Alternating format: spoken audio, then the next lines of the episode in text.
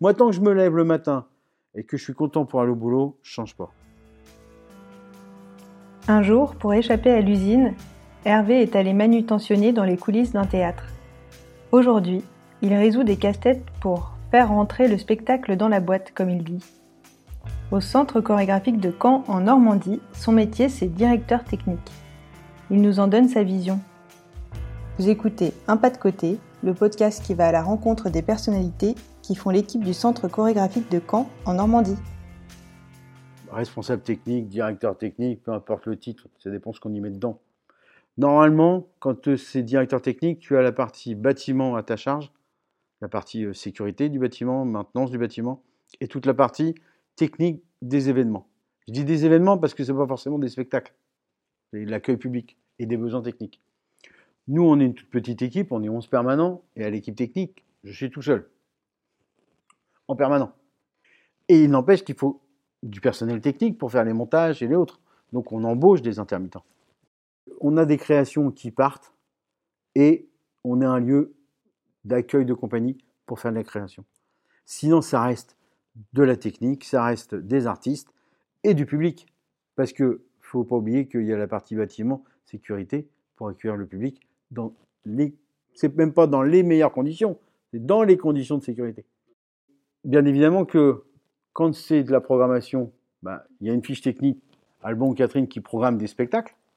ils les ont vus, ils veulent les acheter. On voit la fiche technique, j'ai la fiche technique en main, je dis déjà si c'est ce qu'on appelle dans le jargon, si ça rentre ou pas. Avant même de savoir combien ça coûte en matériel, il faut déjà que ça rentre dans la boîte déjà. On ne peut pas pousser les murs. Et puis après, c'est toute la partie technique pure, c'est-à-dire est-ce qu'on a le matériel, est-ce qu'on peut mettre en place le matériel qu'ils apportent, parce qu'ils peuvent en apporter, et puis combien que ça va coûter en location et combien que ça va coûter en main d'œuvre, d'embauche. Je fais un, un budget prévisionnel pour chaque. Et puis, quand il y a des fiches techniques, il y a un truc que tu ne comprends pas bien, tu appelles le, directeur technique de la compagnie ou le régisseur général de la compagnie pour qu'il t'explique. Parce que eux aussi, ils peuvent s'adapter. Ils peuvent enlever des trucs, ils peuvent, euh, comme nous, quand on fait tourner nos spectacles, on s'adapte aussi. Donc il y a la partie étude des fiches techniques pour la faisabilité et le coût.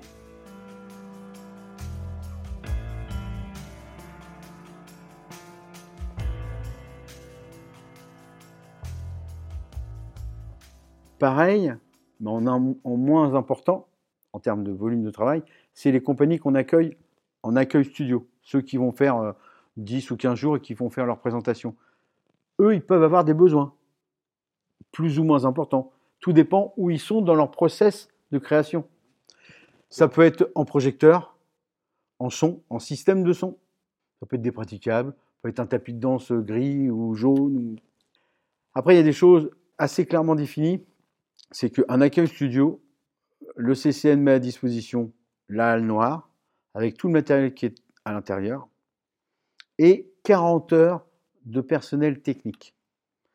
Dans les 40 heures, dans les 40 heures, ça comprend aussi le nombre d'heures dont on va avoir besoin à l'ouverture au public.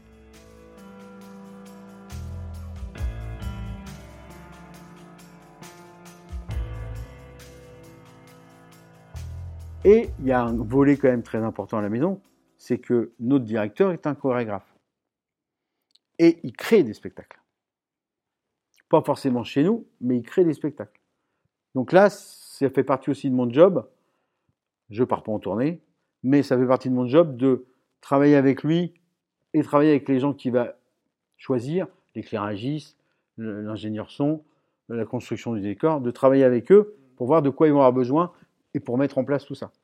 Et ensuite de faire tourner le spectacle.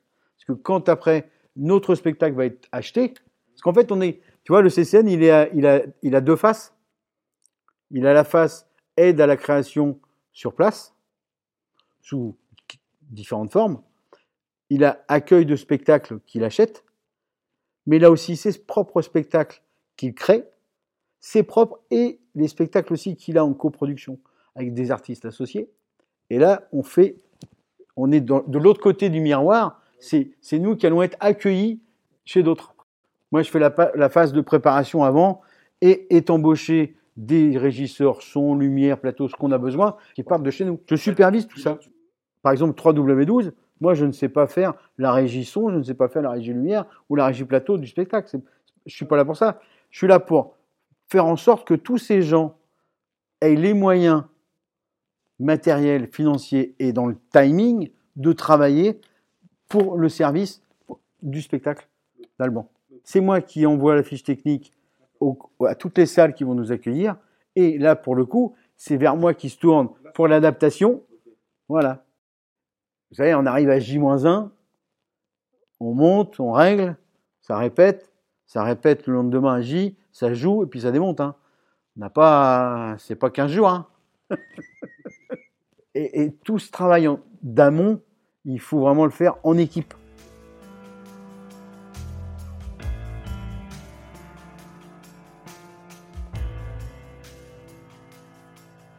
Moi, je suis fils d'ouvrier. ah, mon grand-père ouvrier. Enfin voilà, j'ai pas. La première fois que je suis allé au théâtre, c'est euh, pour aller y travailler. J'avais 17 ans et demi, je sortais du lycée, je voulais pas bosser à l'usine. Et euh, un copain me dit, euh, bah, mon père, il bosse là-bas et il cherche des mecs pour monter de, l'éclairage ou démonter de l'éclairage. Bah, J'y vais. À l'époque, l'intermittence n'existait pas. J'étais vacataire. Donc je faisais des montages ou des démontages de nuit.